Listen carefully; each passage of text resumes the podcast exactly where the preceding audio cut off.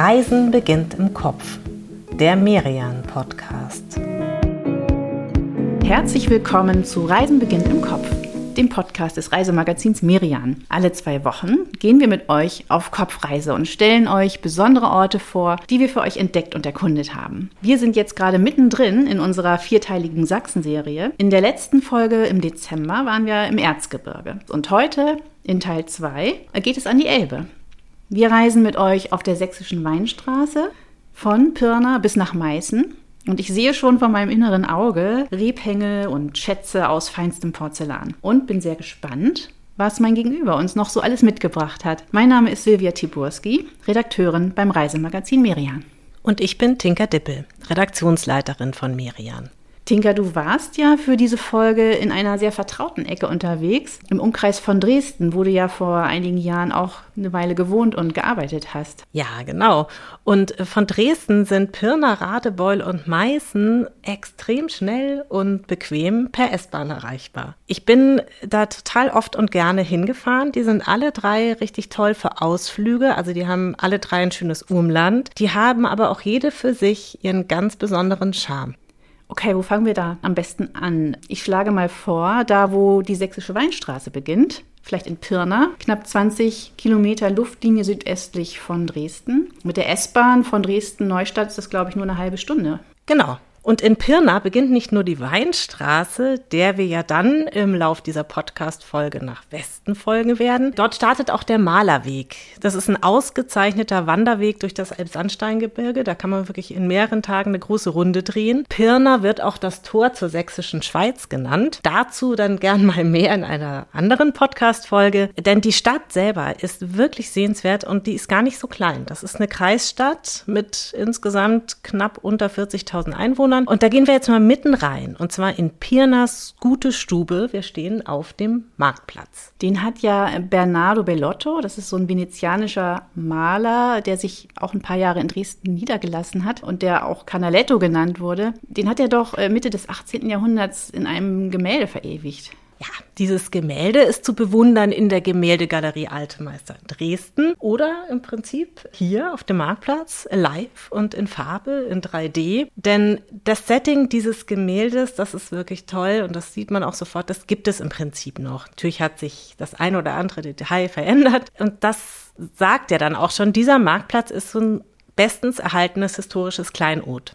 Wir stehen jetzt mal vor dem Restaurant Canaletto ne, nach ihm benannt, so ein Eckcafé, vor einem Bilderrahmen mit der Aufschrift Mein Canaletto-Bild da wird man so animiert quasi, sich da hinzustellen und natürlich ein Foto zu machen. Und wir blicken dadurch auf Kopfsteinpflaster und sehr prominent auf das Rathaus. Das ist eines der ältesten Gebäude der Stadt und das steht mitten auf diesem Platz. Und das war schon immer ein Rathaus? Lange Zeit wohl eher so eine Art Handelshaus. Erstmals erbaut wurde es schon im 14. Jahrhundert und dann gab es so diese übliche Abfolge von Bränden und stilistischen Umgestaltungen und so ist dann dieses äußerst sehenswerte historische Patchwork entstanden mit vielen interessanten Details. Da gibt es zum Beispiel eine astronomische Uhr und eine Sonnenuhr. Also es lohnt sich sehr, das einmal wirklich zu umrunden und so alles anzugucken und sich äh, gegebenenfalls auch erklären zu lassen. Und dem von Canaletto gemalten Rathaus sieht es heute tatsächlich noch durchaus ähnlich. Mhm. Was sehen wir noch? Also für all die, die das Bild vielleicht nicht kennen von Canaletto? Sehr prominent in dem Gemälde ein Haus mit spitzen Giebel. Ähnlich alt wie das Rathaus, heute genannt Canaletto-Haus, weil er es ja so schön in Szene gesetzt hat. Er hat ja übrigens nicht nur eine Ansicht von Pirna gemalt, elf sind bekannt. Im Canaletto-Haus ist unten die Touristinformation drin. Das lohnt sich sehr, da reinzugehen und, ne, weil man hier wirklich sehr viel auch in der Gegend unternehmen kann. Und wir sehen hinter dem Canaletto-Haus den Turm der Marienkirche. Das ist eine dreischiffige spätgotische Hallenkirche die ist wirklich wunderschön. Wunderschön. Also unbedingt reingehen. Allein schon wegen des Deckengewölbes und der Malereien. Und wegen des Renaissance-Altars aus dem Jahr 1611. Der ist so ein großer biblischer Geschichtenerzähler aus Sandstein. Dieses Material ist sehr Pirner. In der Stadt ist sehr, sehr vieles aus Sandstein. Es ist quasi die Sandsteinstadt. Okay, dann lass uns doch mal weitergehen und diese Kulisse mal anschauen. Ich vermute, der Marktplatz ist nicht das einzige Highlight in Pirna.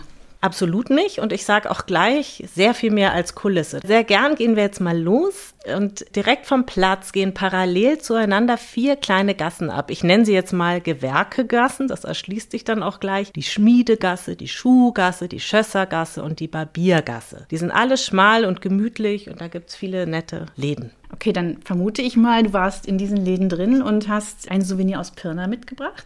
Nicht nur eins, äh, Da wäre mir die Wahl auch zu schwer gefallen. Mein erster Stopp war auch gleich die Galerie Vielfalt. Das ist so ein Zusammenschluss von aktuell 17 Künstlerinnen und Künstlern aus der Gegend, die alle mit unterschiedlichen Materialien komplett unterschiedliche Dinge machen. Also Skulpturen, Bilder, Anhänger, Schlüssel, Karten, Notizblöcke, Schmuck. Und mindestens einer von denen hält dann immer die Stellung im Laden. Als ich reinkam, war das die Malerin Verena Kremer.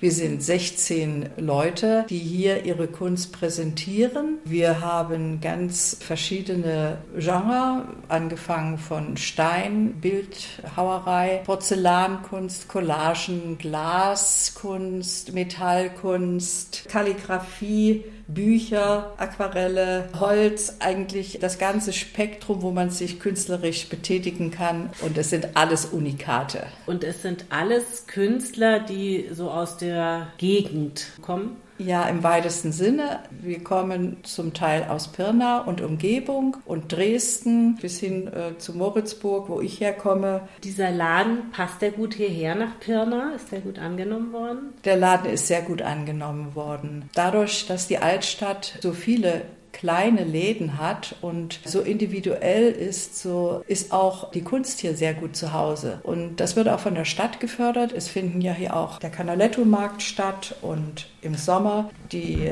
Tage der Kunst. Da ist die ganze Stadt Pirna eine Kunststadt und so können sich hier Künstler sehr gut präsentieren und auch wohlfühlen. Und das Publikum ist auch sehr interessiert, zumal auch sehr viele Touristen hierher kommen. Nochmal zu den Souveniren. Was hast du jetzt mitgebracht? Zwei winzig kleine Engel aus Holz und ein Stern aus Glas. Wir fangen ja gerade erst an und ich habe ja dann so einiges noch zu tragen. Deswegen waren mir die Sandsteinfiguren auch zu schwer. Ich habe dann auch gleich um die Ecke noch was entdeckt, die Kaffeerösterei Schmole. Das ist so ein Laden mit viel Holz, den gibt es auch schon ewig. Da duftet es nach Kaffee. Mein ganzer Koffer duftete hinterher auch nach Kaffee. Noch mehr Souvenirs? Ja, klar, habe ich mir auch einen mitgenommen, so frisch geröstet. Da gibt es aber auch jede Menge so Schokoladen und Spirituosen aus der Region. Das ist ganz toll zum Stöbern. Ich habe dann noch was entdeckt, aber nicht zum Mitnehmen. Okay, erzähl. Ein Zimmer. Ein Zimmer. Du hast ein Zimmer gefunden, das du mitgenommen hättest? Die Geschichte dazu, die habe ich dir auch mitgebracht. Wir gehen jetzt im Kopf zum Tetzelhaus. Das ist kein geringeres als das, so sagt man, älteste erhaltene Bürgerhaus Sachsens. Und das heißt so, weil im Jahr 16, 1460, Entschuldigung, Johann Tetzel dort geboren wurde. Johann Tetzel, okay, das sagt mir jetzt erstmal nichts. Äh, erklär mal kurz, wer das war. Das war ein Dominikanermönch, der als Widersacher Martin Luthers in die Geschichte eingegangen ist. Also seine Ablasspredigten sollen Luther mit zu seinen 95 Thesen motiviert haben. Aber wegen dem sind wir eigentlich gar nicht hier. Sondern wegen des Zimmers. Ja, wir gehen jetzt ins Tetzelhaus. Wir haben einen Schlüssel und das ist heute teils ein ganz normales Wohnhaus. Aber dann die Treppe hoch durch zwei Türen und wir stehen in einem komplett hölzernen Raum einer Bohlenstube aus dem, halte ich fest, Jahr 1381. Mhm. Und ein sehr netter und kundiger Stadtführer hat mir dann diese Stube gezeigt. Diese Bohlenstube, von der wussten wir eigentlich gar nichts Konkretes und die hat sich ergeben im Zuge der Restaurierung Pirnas. Was ist das für ein Holz hier? Das ist Tannenholz. Ja. Tannenholz. Und wie alt ist das? Das ist, äh, weiß man inzwischen, man hat das dendrochronologisch untersucht, 1381 geschlagen worden. Hier hat sich also offensichtlich ein böhmischer Adliger eine Wärmedämmung des Spätmittelalters leisten können. Das Problem war, als hier der Besitzer dann äh, nach der Wende diesen Raum restaurieren wollte, fand er ihn vor total geschlossen tapeziert und er kam rein und äh, sah eigentlich nur Fenster und Weiß und fängt an zu spachteln und äh, sieht Holz und lässt den Denkmalschutz kommen, der wiederum dendrochronologische Untersuchungen machen lässt. Dort findet man heraus 1381. Diese Tapete musste nun denkmalgerecht abgenommen werden und 13 Lagen Tapeten. 13 Lagen Tapeten. Genau. Wahnsinn. Waren dann äh, hier abzunehmen und natürlich die Decke ebenfalls. Und zum Vorschein kam das hier. Und jetzt steht man in einem Raum komplett aus Holz, der ein bisschen wie in einer Sauna riecht. Ja, genau. Ein sehr angenehmes Gefühl eigentlich Ja, hat. Ne? ja, ja. Unbedingt. Und so wie hier hinter 13 Schichten Tapete geguckt wurde, rate ich in Pirna, ich habe es vorhin schon gesagt, sehr dazu, immer hinter die Kulissen zu gucken. Geht in jeden Hinterhof, der euch zugänglich ist, in jeden Durchgang, weil diese Stadt ist eben nicht nur hübsche Canaletto-Kulisse, sondern eine richtige historische Schatzkiste. Eins möchte ich auf jeden Fall mir noch anschauen, nämlich das Schloss Sonnenstein, das auf dem Canaletto-Bild im Hintergrund zu sehen ist. Und überhaupt thront es ja auf jeder Ansicht dieser Stadt. Was ist das genau für ein Gebäude und was ist da heute drin? Ähm, da muss ich ein bisschen weiter ausholen in die Geschichte gehen, damit man den einigermaßen versteht, diesen Komplex. Weil diese Geschichte ist lang und die ist teils auch äh, sehr wechselhaft und sehr traurig. Das ist auch eine dunkle Geschichte. Ähm, der Komplex steht auf einem Felsplateau, eben sehr prominent. Und heute läuft man über einen wirklich sehr hübsch begrünten Schlossberghang da hinauf. Es ist sehr empfehlenswert. Einst stand da eine Burg, deren erste Erwähnung äh, liegt mehr als 750 Jahre zurück. Und dann wurde Sonnenstein lange als Heilanstalt genutzt. So, und jetzt kommen wir zum wirklich sehr dunklen Kapitel. 1940, 41 haben die Nationalsozialisten dort, das ist die Zahl, die man immer liest, 13.720 Menschen ermordet. Das war Teil ihrer Aktion T4. Also die meisten Opfer in Pirna waren psychisch krank oder hatten eine geistige Behinderung. Das ist ein Kapitel, das erst seit der Wende in Pirna aufgearbeitet wird, so richtig. Mhm. Und wo und wie kann ich mich dazu informieren zu diesem Thema? Es gibt heute einen Gedenkraum. Dort werden die Schicksale von 22 der Opfer erzählt, quasi stellvertretend für die sehr vielen Ermordeten. Und es gibt auch eine Dauerausstellung. Das stelle ich mir jetzt relativ beklemmt vor, da hochzugehen. Ja, klar. Also heute weiß man das und da begleiten einen so einige Gedanken, wenn man da hochläuft. Ja. Mhm. Aber ist dieses ganze Schloss dem Gedenken gewidmet? Nein.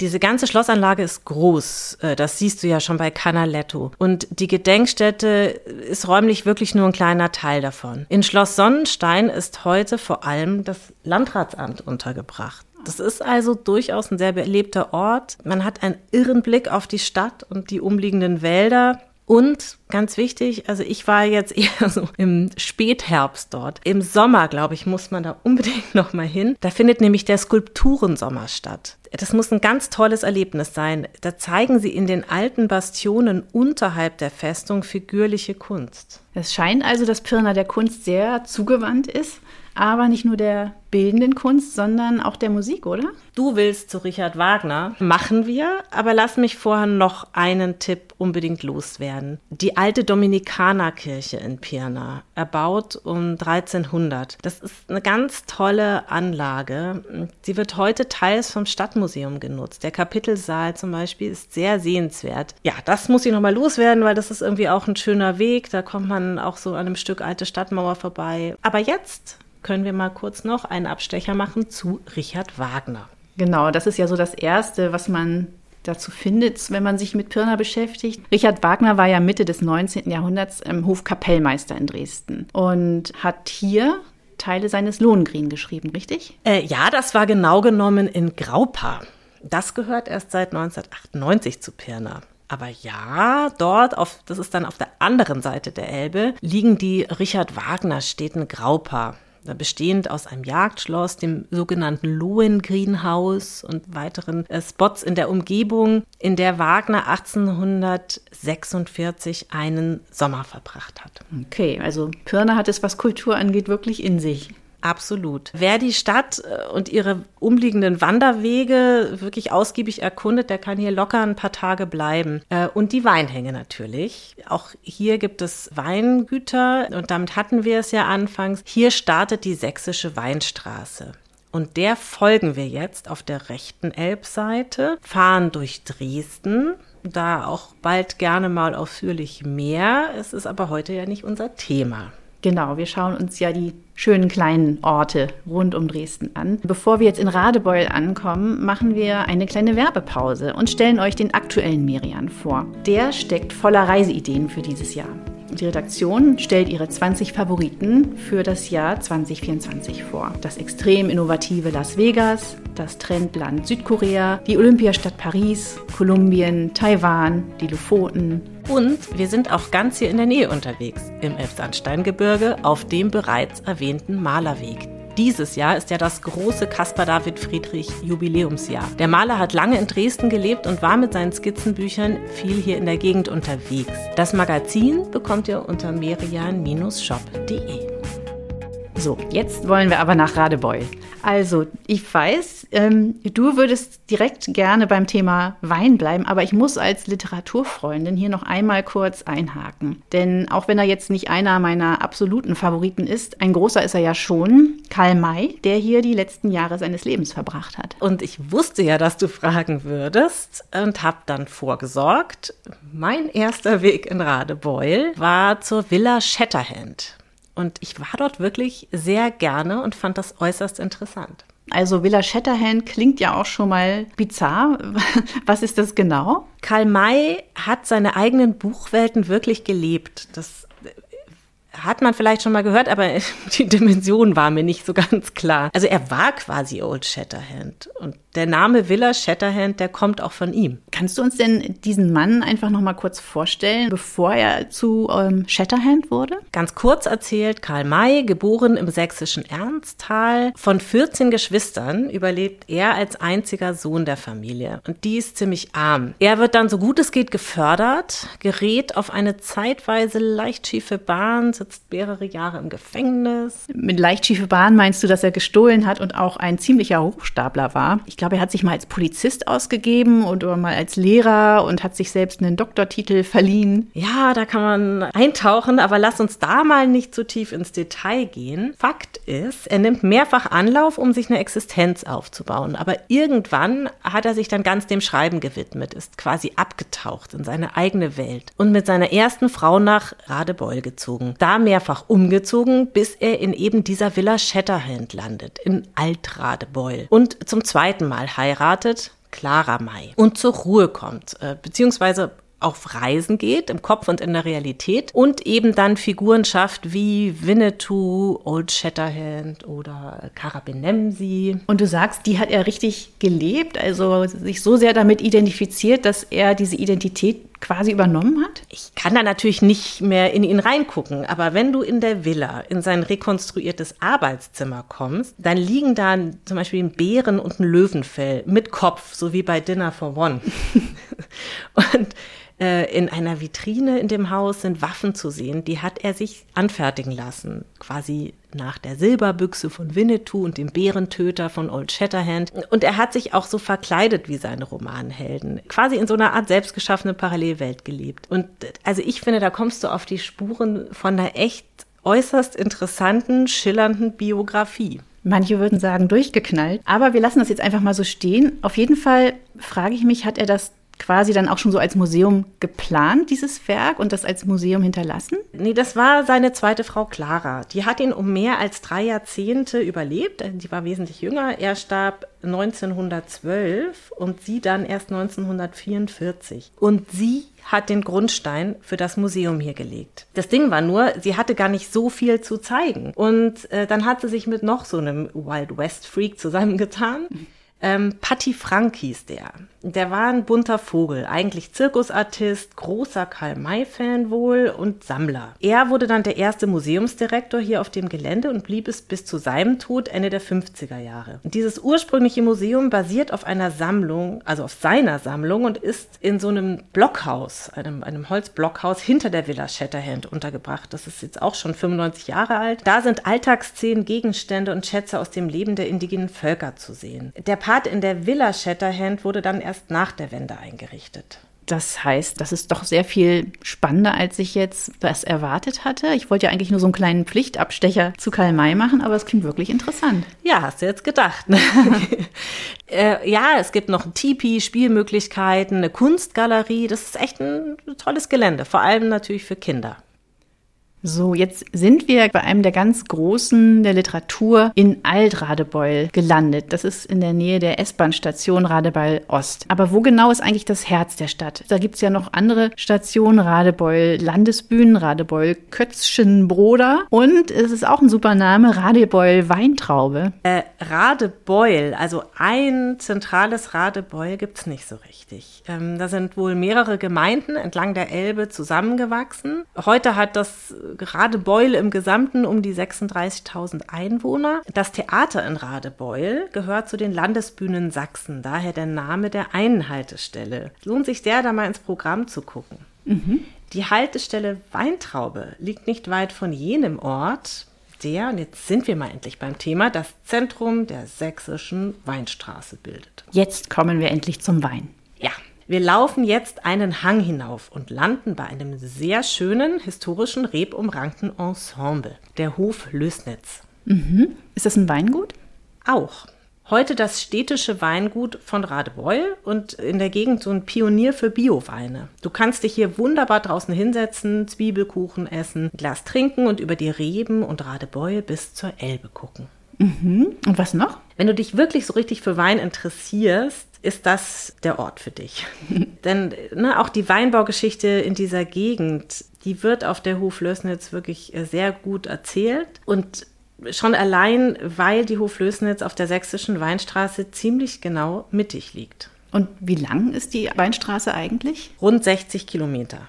Also die Straße führt von Pirna bis nach Diesbar-Seuslitz, das liegt hinter Meißen. Und mittendrin eben dieser historische Ort mit sehr sehenswerten Weinbaumuseum und mit einem echt interessanten Informationszentrum. Du kannst dir hier einen richtig guten Überblick verschaffen über die Gegend und ihre Weingüter. Die sind sehr, sehr unterschiedlich und es ist eine sehr interessante Vielfalt, finde ich. Okay, und wenn wir das uns angeschaut haben, was machen wir dann? Also es muss ja wahrscheinlich noch ein paar tolle Wanderwege geben in der Gegend.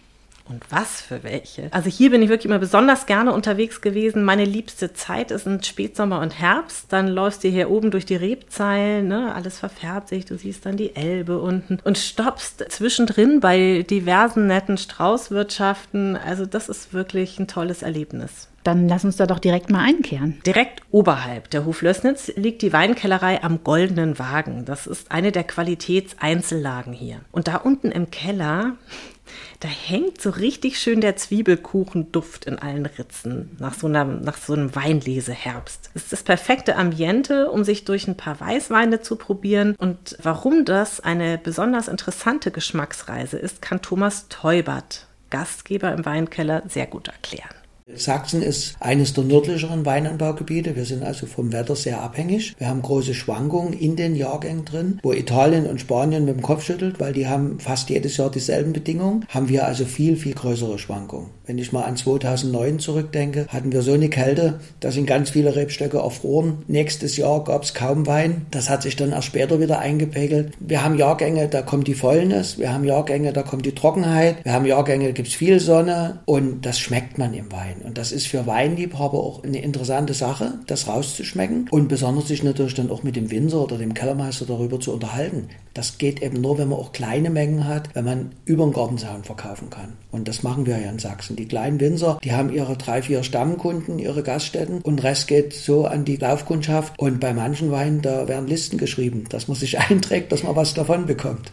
Ist die sächsische Weinstraße eigentlich eher so ein Werbelabel oder ist das tatsächlich ein richtiger Wanderweg? Es ist jetzt kein durchgehender Wanderweg, aber du kannst hier ganz wunderbar wandern und zwar auch richtig sportlich. Direkt bei Thomas Teuberts Weinkeller führt ziemlich steil die Spitzhaustreppe nach oben. Das ist nicht irgendeine Treppe, sondern eine barocke. Und nicht irgendeine Barocke, sondern die größte in Sachsen. Mhm. Sie hat 397 Stufen, geht richtig schön steil den Weinberg rauf. Und du kannst da an, ich glaube, wenn du das mal 100 nimmst oder so, ich weiß nicht genau, wie die das rechnen, dann kannst du da am Mount Everest Marathon teilnehmen. Der findet hier jährlich statt und die Teilnehmer, die laufen so oft darauf und runter und glaub mir, es ist echt steil und anstrengend, bis sie in Summe quasi den höchsten Berg der Welt bezwungen haben. Ich wollte ja eigentlich Genuss wandern. Na, dann gehen wir jetzt einfach eine entspannte, ich glaube, roundabout äh, knappe Stunde durch die Weinberge. Kannst da so oberhalb wunderschön lang wandern. Es gibt auch einiges zu entdecken und landen dann schließlich beim Schloss Wackerbad. Ja, das ist ein Name, den kenne sogar ich. Das ist ja einer der Big Player sozusagen im Weinbau, oder? Und was für einer. Äh, das ist äh, eigentlich eine barocke Anlage mit so einem Belvedere. Als ich da am späten Nachmittag ankam, war das so rötlich beleuchtet. Wirklich ganz, ganz großes Weinrebenkino. Namensgeber des Ensembles war der erste Bauherr im frühen 18. Jahrhundert, Graf August Christoph von Wackerbad. Die Geschichte auch dieses Wahnsinnsensembles ist natürlich wechselhaft. Heute haben die da hier auch ein ganz modernes Gebäude und eine moderne Anlage und einen Wahnsinnsshop und diverse Gastronomien. Wackerbad ist das sächsische Staatsweingut und produziert um die 600.000 Flaschen. Vor allem ganz tolle Rieslinge, Weißburgunder, Traminer. Äh, ich muss da mal kurz einhaken als Weindummy. Das sind jetzt, glaube ich, alles Weißweinsorten, die du genannt hast. Ist Sachsen eher so ein Weißweingebiet? Ja, also man findet hier auf jeden Fall wesentlich mehr Weiß als Rotwein und auch ganz tolle Sorten. Insofern ist Gut Wackerbad da sehr typisch. Die haben auch Sekte. Und vermarktet wird das Ganze hier als Erlebnisweingut. Und das ist, finde ich, wirklich mehr als Vermarktung, weil sie lösen das auch wirklich toll ein. Also, ne, als ich da war, standen, waren da auch Stände. Du kannst da so rumflanieren. Es war jetzt eher kalt, als ich da war, aber vor dem Belvedere stehen so Tischchen und Bänke, also kann man sich auch im Freien hinsetzen. Du kannst snacken, dinieren, verkosten, rumwandeln. Auch im Schloss gibt es natürlich tolle Räume. Und auch die Kinder haben hier ihre Ecken zum Spielen. Du kannst quasi stundenlang eintauchen und richtig viel über Wein erfahren. Das klingt ziemlich super. Also du klingst sehr begeistert. Wie lange warst du da und vor allem wie viel Wein hast du getrunken? Ich war lange dort.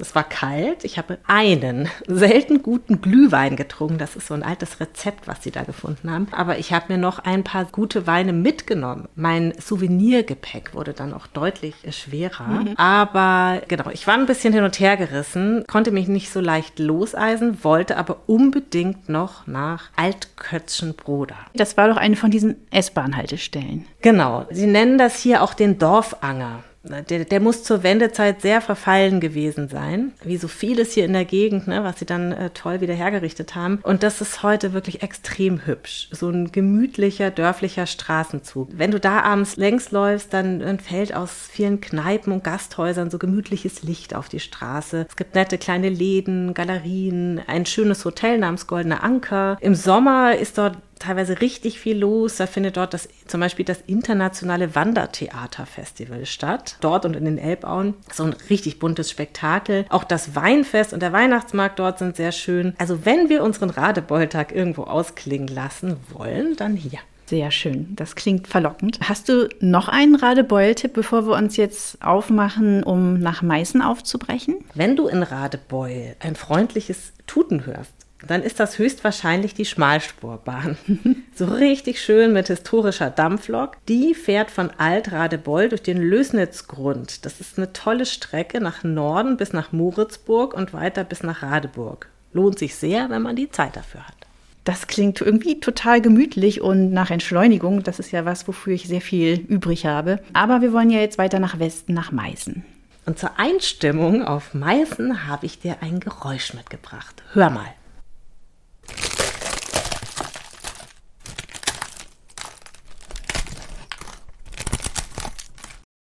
Klingt so ein bisschen wie eure Meerschweinchen Pepe und Rosi, die gerade irgendwie ihr Haus zerlegen oder an irgendwas knabbern. Äh, oder vielleicht ist es auch, ich weiß nicht, Lorios Steinlaus, die da am Werk ist.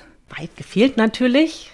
Kannst du gar nicht drauf kommen. Die Auflösung kommt später. Jetzt fahren wir erstmal ein in die Altstadt von Meißen. Das ist wie die anderen beiden Städtchen auch so an die Elbe gewürfelt und hat knapp 28.000 Einwohner. Die Altstadt ist ein Teil von Meißen und ist ein ganz besonderer Schatz. Also das sieht man auch direkt. Ne? Da winden sich Gässchen ein Burgberg hinauf, gerahmt von alten Fassaden und die sind teils von der Zeit so in Schieflage gedrückt. Die meisten inzwischen ganz toll renoviert und über allem thront die Albrechtsburg, mit der diese Stadt eigentlich so ihren Anfang genommen hat. Da hat sie mit der Albrechtsburg hat sie ihre ersten Wurzeln geschlagen.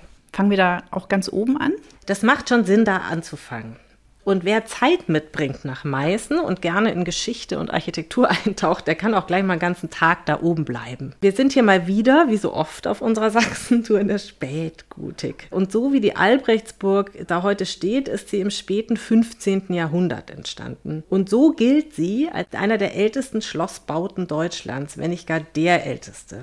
Aber bei Superlativen ist ja immer Vorsicht geboten. Mhm. Dieses Schloss, errichtet von den Wettinern, äh, das hatte natürlich auch einen Vorgängerbau. Und zwar 929 entstand eine hölzerne Wehranlage, die Urzelle der Stadt Meißen, die ihr Stadtrecht aber offiziell dann erst 1150 erhielt. Aber ich meine, was heißt erst? Okay, das reicht ja erstmal an Eckdaten. Du sagst, ich kann da oben einen ganzen Tag verbringen. Was kann man denn da alles machen? Das Schloss selbst ist ein Museum. Du kannst da in die Schloss- und Stadtgeschichte eintauchen. Es gibt kurzweilige Führungen, zum Beispiel nachts in der Albrechtsburg oder Kellergeheimnisse. Und die Albrechtsburg ist aber auch Teil eines ganzen Burgberg-Ensembles, zusammen mit dem Dom, weitgehend erbaut im 13. Jahrhundert und 14. Jahrhundert. Also auch hier sind wir in der Gotik. Und natürlich war auch Goethe hier. Er hat dem Dom ein Zitat hinterlassen. Der Dom hat aus mehreren Ursachen äußerlich nichts Anziehendes, inwendig aber ist es das schlankeste, schönste aller Gebäude jener Zeit, die ich kenne. Okay. Wirklich sehr sehenswert.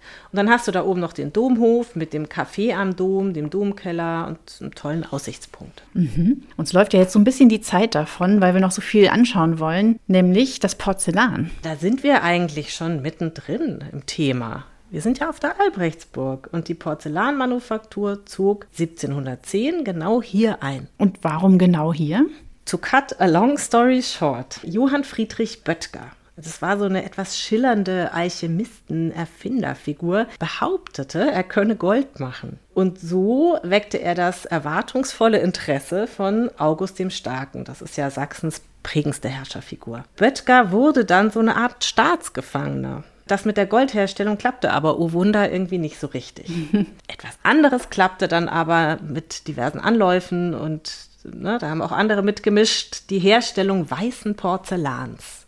Und das bis dato ja nur aus China kam.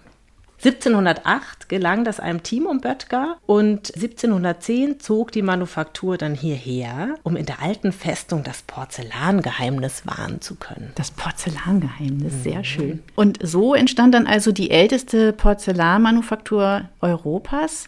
Jetzt wollen wir aber zu der heutigen Manufaktur gehen. Du musst in Meißen das Tempo rausnehmen. Das passiert quasi ja automatisch. Das ist hier in der Altstadt, es ist wirklich eine Stadt für Fußgänger und Fassadengucker. Es ist ein wahres Schlaraffenland für Historiker. Lauter Figürchen und Erker und Dachkonstruktionen, die irgendwas erzählen. Also meine große Entdeckung in Meißen waren die Sitznischenportale. Das sind so Hausportale mit so zwei Sitznischen. Äh, leider saß da niemand, es war vielleicht zu kalt, aber ich habe mir immer vorgestellt, wie nett das ist, wenn die Meißner da draußen sitzen in ihren Sitznischen und so klönen. Mhm weiß aber nicht, ob sie das wirklich tun. Ähm, und du musst dir mal eins vor Augen führen, um diesen Schatz noch mehr wertschätzen zu können. Zur Wendezeit war das hier alles fast verloren. Also 88 hat der Denkmalschutz wohl, wurde mir erzählt, noch drei Häuser als sehr gut erhalten eingestuft. Es gab sogar Pläne für einen Flächenabriss angeblich. Und zu der Zeit kursierte hier ein illegales Plakat besuchen sie Meißen, solange es noch steht. Unvorstellbar, wenn man sich das heute so anschaut, da wirkt die Stadt ja eigentlich total gut erhalten und auch sehr liebevoll äh, saniert. Das ist sie auch. Und entsprechend liebevoll sind viele der Läden hier, individuell, mit Geschichte. Dann sag doch mal ein paar Beispiele. Konditorei Kaffee Schreiber, Familienbetrieb seit 1867, toll für Baumkuchen und Pralinen. Ernst Schumann, Spezialitätengeschäft, inklusive der alten Ausstattung, in fünfter Generation seit 1847. Toll für Weine und Spirituosen aus Meißen und Umgebung übrigens. Ich empfehle beides von Schloss Proschwitz, das ist hier so der Platz Hirsch. Und die machen wirklich ganz tolle Weine und Brände. Die CP Modemanufaktur direkt am Markt, das ist kein alter Laden, er sieht aber so aus. Eröffnet wurde er 2023, also echt noch nicht lang. Da wird Vintage-Mode abgecycelt. Sehr toll zum Stöbern, ganz nette Leute. Klingt super. So, und jetzt kommen wir zu meinem Geräusch. Das geht nämlich auf eine Meißner Spezialität zurück. Wunderschön präsentiert im Fenster des Café Zieger, die Fummel. Die Fummel. Du äh, siehst das Fragezeichen in meinem Gesicht. Ein Gebäck aus Mehl und Wasser. Mehl und Wasser klingt jetzt relativ schlicht und nicht so lecker. Ja, geschmacklich bestenfalls neutral, mal abgesehen von der dicken Puderzuckerschicht. Die Fummel sieht aus wie so ein heller Brotleib, ist aber innen komplett hohl und sehr zerbrechlich. Also so eine Art gebackene Porzellanmetapher sozusagen. Es ranken sich tolle Geschichten um die Fummel.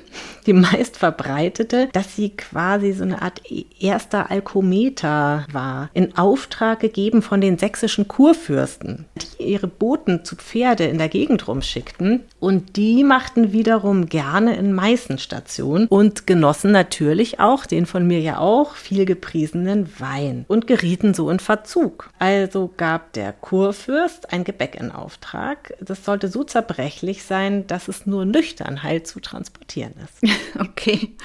Egal, ob es jetzt wahr ist oder nicht, es ist auf jeden Fall eine gute Geschichte. Und da ist also wirklich nichts als Luft drin? Ja, genau. Es sei denn, du nimmst das Angebot wahr, ein Geschenk in die Fummel einbacken zu lassen. Das kann ah. man heute zum Beispiel machen. Okay, und wann hast du das Geräusch aufgenommen? Am selben Tag noch abends im Hotel. Aber ich habe sie einen Tag lang heil mit mir rumgetragen und du weißt, ich habe schon lange nicht mehr nur die Fummel mit mir rumgetragen. Mhm. Und da ich zum Aberglauben neige, war ich sehr froh drüber, dass die zumindest bis abends gehalten hat. Ich frage dich jetzt nicht mehr, ob wir als nächstes endlich in die Manufaktur gehen. Also wir befinden uns quasi schon auf dem Porzellanweg und der führt von der Albrechtsburg dann dorthin, also quasi vom historischen Ort zum heutigen. Wir stoppen aber noch einmal, nicht nur einmal, aber wir stoppen bei der Frauenkirche. Und die hat das weltweit erste Porzellanglockenspiel, fertiggestellt 1929. 37 Glocken aus Meißner Porzellan. Die erklingen kurz alle Viertelstunde und sie spielen sechsmal am Tag einen Choral. Ich war um 11.30 Uhr da und habe mir die Himmelrühmen des ewigen Ehre angehört.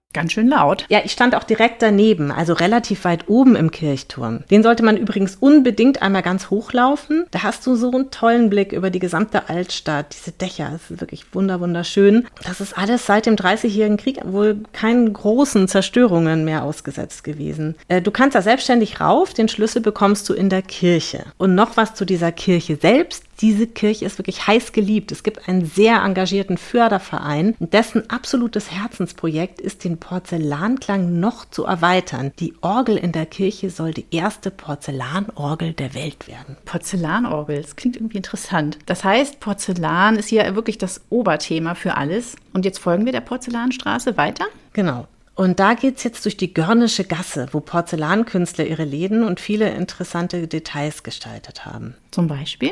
Es gibt da ein Wandbild äh, aus Porzellan, speziellen Fliesen. Äh, das heißt, der etwas anderes Stadtplan. Da sind viele kleine Details aus Meißen zu sehen, unter anderem die Frauenkirche mit ihren Porzellanglocken oder der Pocket Park, eine Art öffentliches Wohnzimmer, gestaltet mit Porzellan. Und beide wurden maßgeblich gestaltet und mitgestaltet von Olaf Fieber der sehr kreativ und humorvoll mit Porzellan arbeitet und seinen Laden natürlich in Görnischen Gasse hat und den ich getroffen habe, zusammen mit dem Künstler Andreas Ehret und dessen Laden liegt dann schräg gegenüber.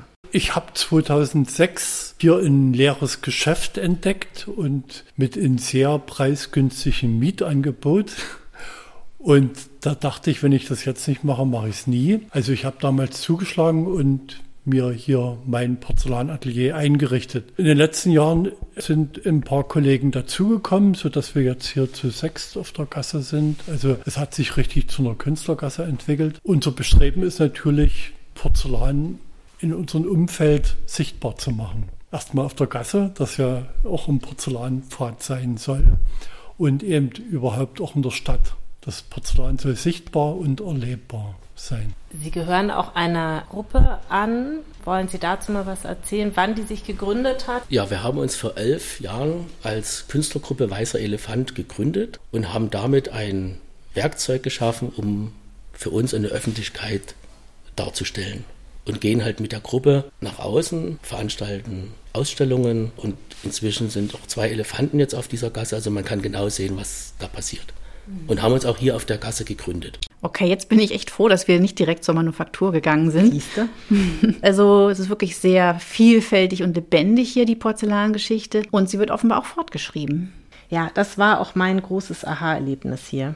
Aber jetzt. Finale, wir kommen zur Erlebniswelt Haus Meißen. Auf dem Manufakturgelände in Meißen-Triebeschtal. Da erwartet uns ein ziemlich großes, keine 20 Jahre altes Besucherzentrum. Dann mal rein.